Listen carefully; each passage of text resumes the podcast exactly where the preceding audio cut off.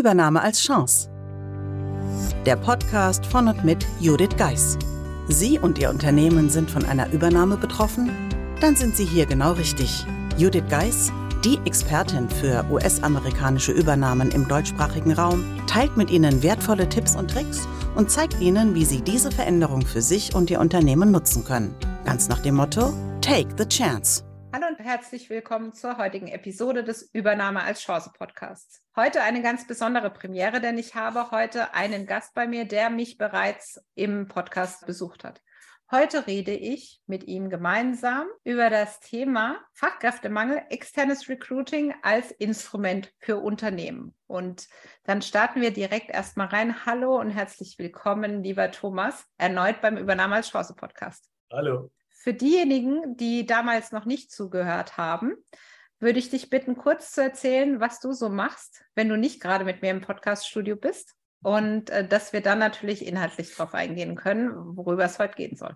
Also wir machen genau das, was man braucht in einer Situation des Fachkräftemangels, nämlich für Unternehmen, Mitarbeiter suchen, ansprechen, locken, motivieren durch den Prozess begleiten und schließlich ins Onboarding bei den Unternehmen zu gehen. man kann es Headhunting nennen oder Personalberatung.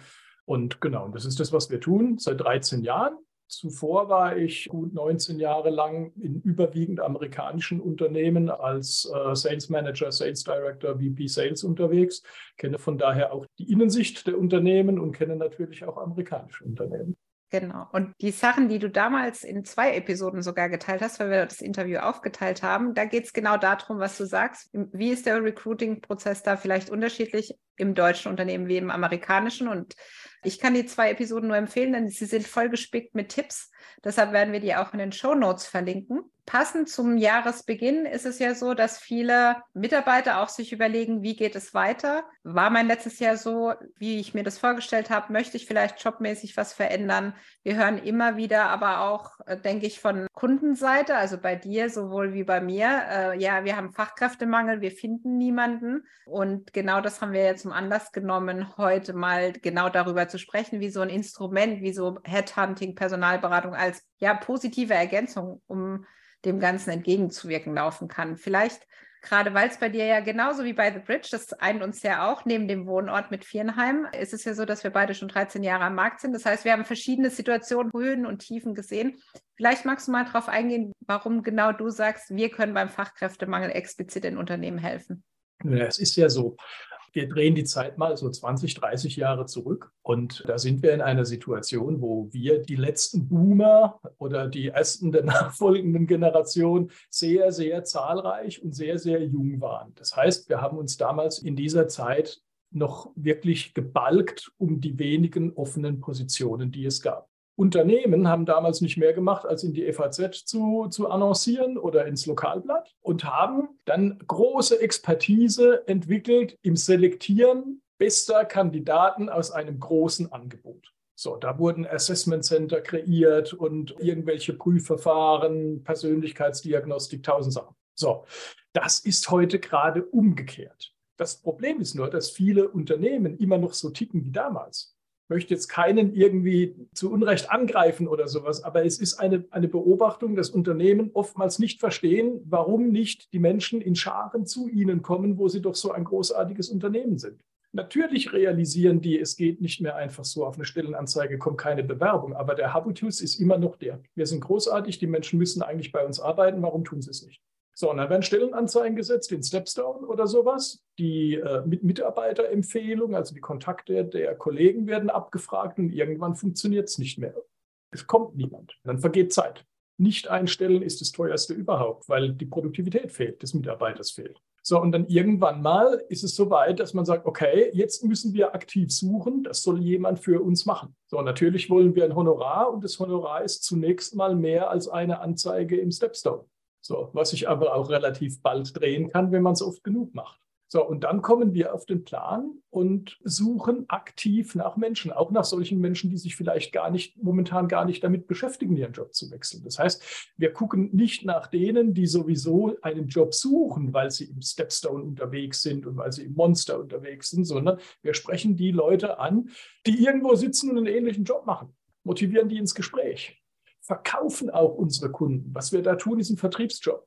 Wir verkaufen unseren Kunden, wir verkaufen die, das Unternehmen als großartigen Arbeitgeber, damit Menschen motiviert sind, mit denen ins Gespräch zu kommen, damit Menschen motiviert sind, gegebenenfalls mit denen zu arbeiten. Das ist etwas, was beim Fachkräftemangel außerordentlich gut hilft und eigentlich auch bei Führungskräften schon seit Jahrzehnten gang und gäbe ist, da muss man gar nichts erklären, da ist es normal. Das, Führungskräfte werden so besetzt, da ist oftmals ein Headhunter dabei. Was wir jetzt erleben, ist, dass wir Nachfrage bekommen für auch für Positionen, die vielleicht nicht im Management-Kaliber sind, sondern die deutlich drunter sind, vielleicht auch mal irgendwo im technischen oder Handwerker-Größenordnung. Verwaltungsleute, Leute deutlich unter 50.000 Euro Jahreseinkommen, wo man früher niemals einen Headhunter eingesetzt hätte und was vielleicht auch die sich aus Unternehmenssicht gar nicht darstellen lässt. Denn unser, unser Honorar hat natürlich eine Untergrenze. Und das, das ist die Situation. Und um die Frage jetzt in einem Satz nochmal zu beantworten, ja, das, was wir tun, hilft im Fachkräftemangel. Wir haben ja selbst ein Beispiel gemeinsam, als wir angefangen haben, dass wir auch mehr kooperieren äh, mit dem gemeinsamen Kunden, wo du ja gemeinsam mit deinem restlichen Team auch aktiv bist. Da war ja der Geschäftsführer am Anfang auch dagegen und seine Hauptaussage beim ersten Gespräch, das ich damals mit ihm hatte, ein Headhunter kommt mir nicht ins Haus, bringt uns eh nichts. Jetzt hast du es gemeinsam mit deinem Team geschafft, gemeinsam in dem Ganzen, dass es jetzt ja nicht nur bei einer Besetzung blieb. Was würdest du sagen, was der Grund ist, dass wir hier gemeinsam diesen Geschäftsführer da doch davon überzeugt haben, der doch auch noch sehr alte Schule war? Ja, ich meine, er hat einfach gesehen, es funktioniert. Ja, er hat gesehen, dass es funktioniert. Und das ist eigentlich auch unser Credo, in dem wir sagen, wer mit uns arbeitet, der besetzt zuverlässig und passend. Ja, es geht nicht um die Geschwindigkeit, es geht auch nicht darum, wie viele Menschen man sieht. Es geht darum, dass man den, den richtigen Menschen von seinen Skills, aber auch von seiner Persönlichkeit, richtigen Menschen zuverlässig findet. Und da hat er wohl die Erfahrung gemacht, dass das klappt und dass er da eine echte Lösung bekommen hat. Und ich nehme, nehme mal an, dass das war, was ihn überzeugt hat. Ja, ich denke nämlich auch, also ich habe ja verschiedene Gespräche im Vorfeld damals auch mit ihm geführt. Wie gesagt, es war ja erst mein Kunde und dann, wo ich gesagt habe, okay, das übersteigt einfach meine Kapazitäten, kam ja auch das, dass unsere Kooperation da noch mehr deutlicher wurde, weil ich bei Kunden halt immer genau das Problem sehe.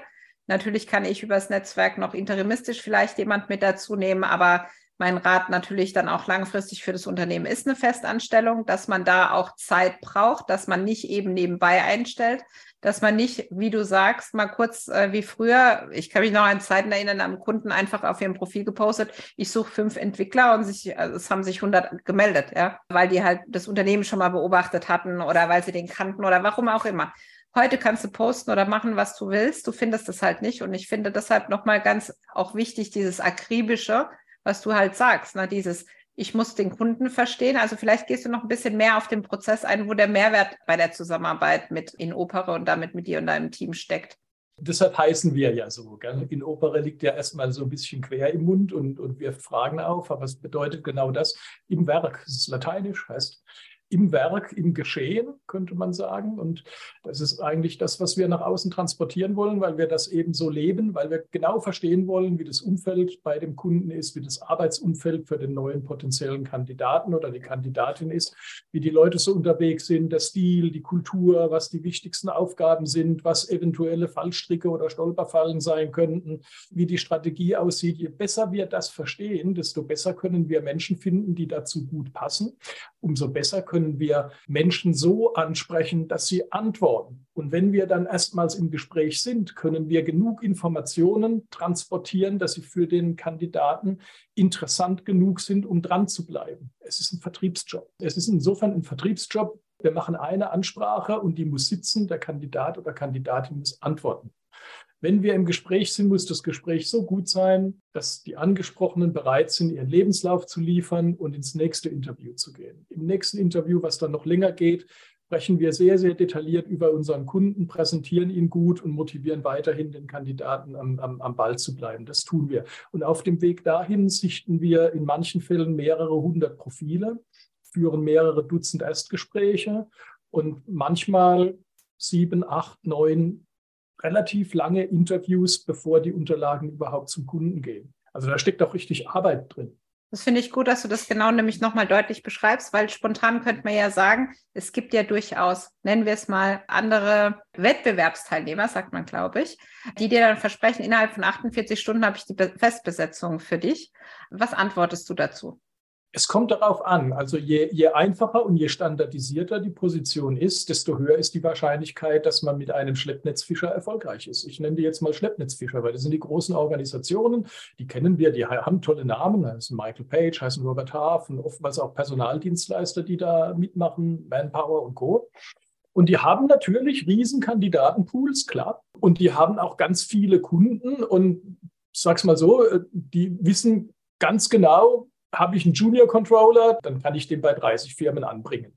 So. Und entsprechend funktioniert es und die können tatsächlich auch vielleicht zehn Profile zeigen. Das funktioniert. Aber je, je spezieller es wird und je mehr die Position von einer Art Norm oder Standard oder Junior-Position abweicht, desto weniger funktioniert das. Dann muss man eben mit der Akribie und mit der Intensität ran, wie ich das eben beschrieben habe. Wir hatten ja auch im Titel schon genannt, dass es ja sich um externes Recruiting quasi handelt. Es ist ja, glaube ich, nicht so, dass da äh, eure Kunden grundsätzlich es nicht alleine könnten, sondern ich glaube, die haben ja einfach für sich erkannt, die Qualität durch die Zusammenarbeit, die dann die Bewerber sind. Vielleicht kannst du da ein bisschen drauf eingehen, weil ich glaube, das wird ja auch oft das gesagt, ja, das kann unsere Personalabteilung gerne mal nebenbei mitmachen. Naja, also es ist ja so, niemand kann mein Haus besser reinigen als meine Frau nicht. Wir engagieren trotzdem ja jemanden, der es tut. Es ist eine Dienstleistung. Und ja, natürlich können die Unternehmen, und manche tun es auch, natürlich können die Unternehmen durch diesen Prozess gehen. Aber das, das funktioniert nicht, weil die Leute in den Personalabteilungen, die das könnten, einfach nicht die Zeit haben. Einfach nicht die Zeit. In einem Rekrutierungsprozess können locker mal 10, 15 netto Personentage an Arbeit drinstecken. So, da hängen wir jetzt mal einen Tagessatz dran. So. Und das machen aber die Leute in den Unternehmen nicht. Zum einen mal sind sie in ihrem Alltag, in ihrem Tagesgeschäft eingebunden und da kann keiner sich mal, kein, kein Recruiter oder, oder Personalsachbearbeiter oder Sachbearbeiterin kann sich da mal den Tag hinhocken und sich ein paar hundert Profile angucken und von den paar hundert ein paar Dutzend anschreiben und sich auf die einschießen und die so gut anschreiben, dass sie antworten. Es geht nicht um das Können mit ein bisschen Anleitung kann man das. Mit ein bisschen Erfahrung und, und Wissen darüber, wie, wie Menschen in Unternehmen ticken, wie Rollen aussehen, wie man CVs einschätzt, da kann man das. Aber die Unternehmen haben die Zeit nicht dazu. Genau. Oder andere einfach schlicht und ergreifend andere Prioritäten, die natürlich auch wichtig sind. Ich meine, die Personalabteilung macht ja nicht nur Recruiting, auch wenn man äh, sich das vielleicht vorher so vorstellt, aber so ist es ja faktisch auch gar nicht. Die Leute sind in, Meeting, die sind in Meetings, die müssen Reports machen. Das ist das, das Übliche, was halt in Unternehmen so vorkommt, was 30, 40 Prozent der Arbeitszeit sowieso schon mal bindet. Ja, was ich auch finde, ist, also du sagtest es auch nochmal, ne, diese Werbung, die ihr quasi bei den Bewerbern für die Kunden macht und wie ihr das macht. Also ich sehe ja selbst immer, wenn ich bei dir mal einen Termin buche, bist ja quasi dann auch sehr bewerberorientiert, wann der Zeit hat, wann er sich dann auch die Zeit nehmen möchte, da Näheres zu erfahren von, von dem potenziellen neuen Arbeitgeber. Ich glaube, das könnte eine normale Organisation einfach auch so nicht leisten, diese Flexibilität da an den Tag zu legen. Ich habe jetzt am Sonntag wieder zwei Interviews. Also ein, ein wirklich wichtiges Interview, was wahrscheinlich eine Stunde geht, hat sich einer auf Sonntag um 12 Uhr gewünscht. Und dann habe ich noch ein intensives Feedback-Gespräch mit einem abgelehnten Kandidaten. Und übrigens auch das gehört dazu. Wenn der Kandidat das mal abgelehnt ist, ja, dann arbeite ich immer noch im Namen meines Kunden weiter an ihm. Das heißt, in dem Fall die abgelehnte Kandidatin, die kriegt ein gutes Feedback, mit dem sie was anfangen kann. Und das Feedback ist idealerweise so transparent und so realistisch wie möglich und bietet der Kandidatin auch einen Mehrwert. Denn ich spreche immer noch für meinen Kunden, den ich repräsentiere, als wäre ich ein Verkäufer. Ja. Also werden auch Feedbackgespräche gut geführt. Das zum Beispiel kann ein Unternehmen schon mal gar nicht oder machen die auch nicht, weil die Gefahr viel zu groß ist, dass man eine Andeutung macht, die auf Ungleichbehandlung schließen könnte und einen Prozess nach sich zieht. Also werden die Unternehmen immer sagen, haben wir intern besetzt. Mhm. Genau, so ist es.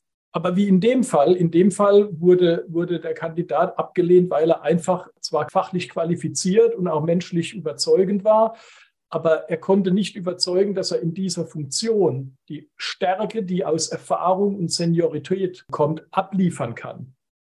So, das möchte ich in dem Falle auch gerne transportieren, weil der Mensch daran wachsen und reifen kann und auch sich vielleicht auch selbst besser einschätzt. So, und ich darf da auch kritisch auf meine Arbeit gucken. Vielleicht hätte ich sowas rausarbeiten können. Und das sind alles Dinge, die thematisieren werden. Das macht kein Unternehmen, kann ein Unternehmen einfach nicht machen. Ja, das ist ja auch das, was die Bewerber sagen. Ich schreibe eine Bewerbung, kriege nie wieder eine Rückmeldung. Oder wenn, ja. dann ist es genau das, was du sagst. Dann hat es nicht geklappt wegen der internen Stellenbesetzung. Nee, daran liegt es nie, sondern eben daran, dass mittlerweile rein rechtlich die Rahmenbedingungen so eng sind, dass das Unternehmen sich dann auf eine Aussage nach außen konzentriert, um es auch einfacher zu machen, die Absagen dann auch nach draußen zu geben.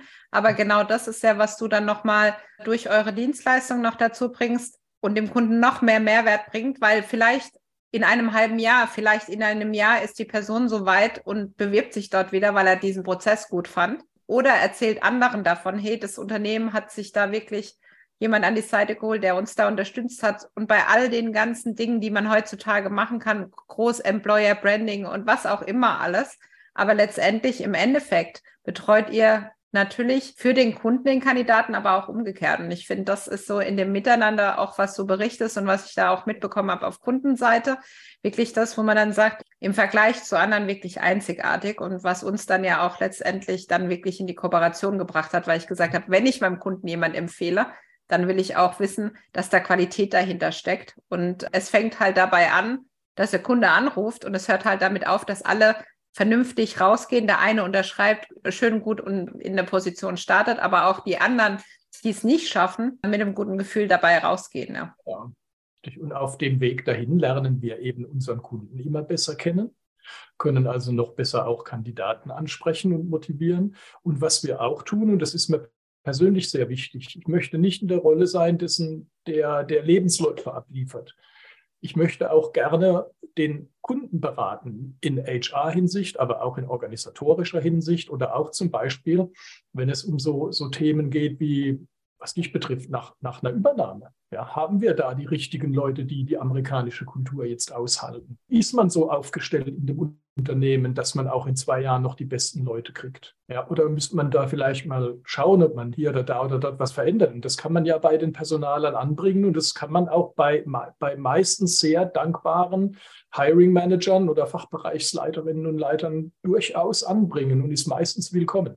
Und das tut ein Recruiter nicht, aber ein Personalberater, der kann das. Das ist gut, dass du das nochmal ansprichst. Du hast mir den Ball zurück nochmal gegeben, weil wir ja dann auch festgestellt haben, vielleicht ist es nach einer Übernahme vielleicht gar nicht so geschickt, jemanden neu reinzusetzen in Festanstellung.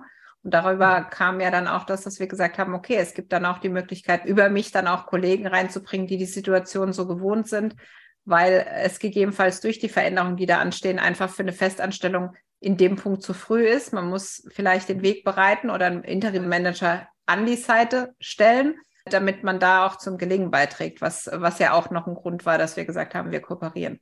Ich glaube ohnehin, dass sich die Arbeitswelt wird sich weiterhin fragmentieren, wird sich sehr stark fragmentieren. Und diese Biografien, die lauten, ich war jetzt 20 Jahre angestellt und jetzt mache ich noch 10 Jahre Interim oder sowas, das wird es nicht mehr so scharf getrennt geben. Ich glaube, dass es ein Verschwimmen entstehen wird.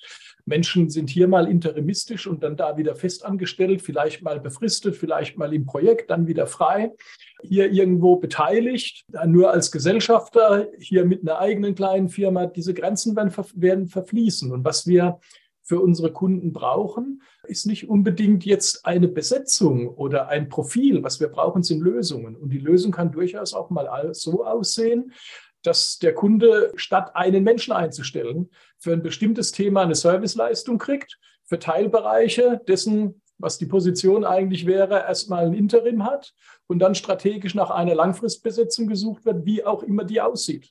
Dazu ist mir auch jetzt beim aktuellen Kunden so ein bisschen aufgefallen, dass äh, die scheinbar schnellen Besetzungen mal eben dass die gar nicht so schnell funktionieren aufgrund der Kündigungsfristen. Natürlich, wir reden alle von flexibler Arbeit, aber letztendlich gibt es doch Verträge. Es gibt die Situation, wo ich nicht morgen schon beginnen kann oder will.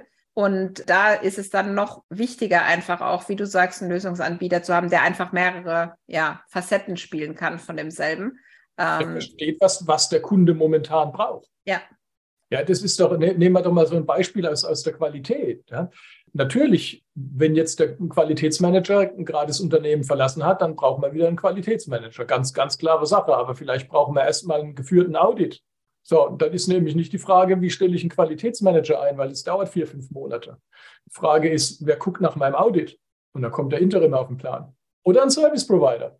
So ist es. Und ich glaube, das sagt uns Selbstständigen natürlich immer mehr auch über den Tellerrand hinauszuschauen, so wie wir beide das machen. Die Frage, die, die ich mir jetzt stelle, gerade weil ich euch ja auch aktiv so ein bisschen auch beobachten kann, was wären deine drei Wünsche an potenzielle Kunden, damit ihr als Team den besten Nutzen stiften könnt? Also was braucht ihr an Grundrahmen? Was brauchen wir an Grundrahmen? Wir brauchen Offenheit und dass uns einer an den Kunden ranlässt, dass wir ihn wirklich verstehen. Es nützt nichts, eine Stellenbeschreibung zu haben mit ein paar Kriterien. Da findet man leicht Leute. Wir müssen die Kultur verstehen. Wir müssen verstehen, wie die Manager ticken. Wir brauchen ein gutes Briefing, idealerweise so viele Menschen wie möglich da kennenlernen. Dann können wir gut arbeiten.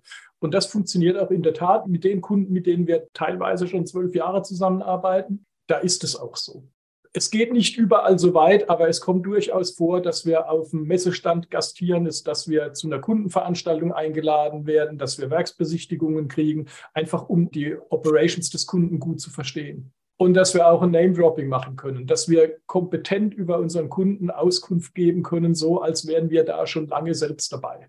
Das schafft Vertrauen bei guten Kandidaten, die immer auch gute und kritische Fragen stellen. Und es zeigt auch, dass wir ein gutes Verhältnis zu unseren Kunden haben, ein gutes Vertrauensverhältnis. Und das wiederum geht dann direkt wieder in die Beziehung des Kandidaten zum Berater über. Also lasst uns ran, gebt uns Informationen, zeigt euch, liebe Kunden, ja, keine, keine Show, keine doppelte Agenda und dann können wir gut arbeiten. Das hast du schön zusammengefasst. Ich würde jetzt von meiner Seite noch hinzugeben, aus meiner Zeit, wo ich selbst noch Bewerberin war, also wirklich auch die Kommunikation zu halten. Es kann ja immer mal vorkommen, dass die Prioritäten sich verändern, aber ihr dennoch weiter sucht, ne? dass man da dann halt sagt, auch im Laufe des Ganzen, dass man den Kontakt und die Kommunikation und die Offenheit beibehält, weil nur so könnt ihr dann auch entsprechend eure Maßnahmen dann auch planen. Ja. Und es kann ja sein, dass man dachte, man hat die richtige Lösung oder den richtigen Weg und man muss einfach nochmal anpassen, weil fünf andere Dinge passiert sind, wo, wo man nicht dran gedacht hat. Und ich glaube, das ist auch im Verfahren, um das auch so angenehm für alle Beteiligten wie möglich zu gestalten. Es ist ja auch Teil. Also wir, wir, akzeptieren in hohem Maße, dass sich Projekte verändern, denn wir lernen ja auch, welche Profile auf dem Markt vorhanden sind. Und manchmal gibt es das, was der Kunde im ersten Moment möchte, ja gar nicht. So, und dann spiegeln wir das eben zurück, was es aus dem Markt gibt, beraten an der Stelle und möglicherweise ändert sich auch ein Profil. Das kommt vor. Möchte trotzdem bitten, aus einer Bäckerin keinen Elektriker zu machen. Aber dass sich so der Scope oder einige der Rahmendaten leicht ändern können, ist normal und ist einfach der, der Tatsache geschuldet, dass wir im Markt eruieren, was möglich ist. Ja. Aber du hast jetzt einen interessanten Schlenk gemacht, den hatte ich nämlich eh vor. Du hattest ja vorhin schon mal angedeutet, dass ihr durchaus auch in anderen Bereichen aktiv seid. Ich selbst, wie du ja weißt, bin ja mit einem Kfz-Mechaniker verheiratet und der Chef meines Mannes sucht händeringend Personal. Jetzt mal ganz äh, direkt gefragt, habt ihr auch dafür Lösungen? Und wie können die aussehen? Äh, nicht unter der Flagge Inopera, aber unter einer Flagge, die nennt sich Handhunter und ist in Facebook und Instagram unterwegs, machen wir Dinge. Ganz andere Herangehensweise. Also wir, wir machen so catchy, catchy Ads, die lassen wir designen. Die sind so irgendwo so eine Mischung aus Foto und Cartoon mit ein paar coolen Begriffen, die den Job beschreiben. Und das jagen wir bezahlt durch Facebook und durch Instagram. Und das eignet sich ganz hervorragend, weil es auch eine Low-Cost-Variante ist. Es ist eben nicht so anspruchsvoll wie Headhunting. Aber das eignet sich zum Beispiel für technische Berufe oder einfache Verwaltungspositionen oder sowas. Und kostet kleines Geld, kann man immer mal machen, ist so in der Größenordnung von der Stepstone-Stellenanzeige und war schon in vielen Fällen erfolgreich. Ja, das fand ich jetzt einmal nur noch mal wichtig zu ergänzen.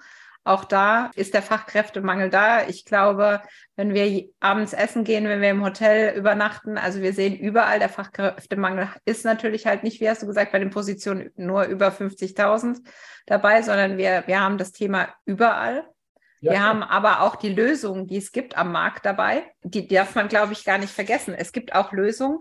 Nur habe ich jetzt auch erlebt, ich habe meinem Mann gesagt, zeig mal deinem Chef das. Und der hatte jetzt wirklich x Zeitarbeitsfirmen Leute da, hat sich Stunden mit denen unterhalten, aber war nicht in der Lage, da mal drau drauf zu klicken und da vielleicht offen zu sein. Also auch da sind wir wieder bei dem Punkt von vorhin. Die alten Wege funktionieren so nicht mehr. Man muss für die neuen Wege, die nämlich die Bewerber auch anspricht, einfach offen sein. Ja, absolut. Du sagtest, wir, wir wohnen in Viernheim. Da haben jetzt gerade mal zwei Metzgereien aus verschiedenen Gründen zugemacht. Ja. Natürlich kommt das Thema Energie, ähm, kommt auch der Thema Lehrlinge, Fachkräftemangel, Alter, Nachfolge oder sowas. Das sind alles valide Gründe. Aber ich erlebe gerade da, so in, in all diesen handwerksähnlichen Umfeldern, dass die Leute wirklich nicht kaum mehr machen, als ins Lokalblatt inserieren, eine Wir stellen ein Tafel ins Schaufenster stellen und vielleicht mal im Freundeskreis umfragen. Ja. Das ist schade. Das ist, das ist so. Ja. Auf der anderen Seite, gerade was du da ansprichst, ohne jetzt äh, nähere Hintergründe, weil ich ja nur zugezogene bin, äh, zu haben, ist es so, es ist halt aktuell auch eine schöne Ausrede, die ganzen Themen, die du angesprochen hast, als Grund zu nehmen, wenn man endlich mal zumachen will. Ja, genau. ähm, also ich komme ja selber aus einer Familie mit Metzgerei und Gaststätte und so. Und ich hätte mir gewünscht, dass da früher mal jemand entschieden hätte, wir machen einfach zu. Aber das, diese Option gab es ja. Gerade diese verwurzelten ja, Betriebe ja, mit den Städten, diese Option gab es ja nicht oder man hat sich nicht über, erlaubt, darüber nachzudenken. Und jetzt sind natürlich ehrlicherweise genügend Gründe, die jeder jetzt gerade versteht, warum man jetzt zumacht. Es, ja. Ist ja, es ist ja so wohlfeil. Ja, die Personalmangel gibt es nicht, Habeck macht den Strom so teuer. Ja. Was auch immer. Aber ich sage für mich immer, Unternehmer kommt von Unternehmen. Ja.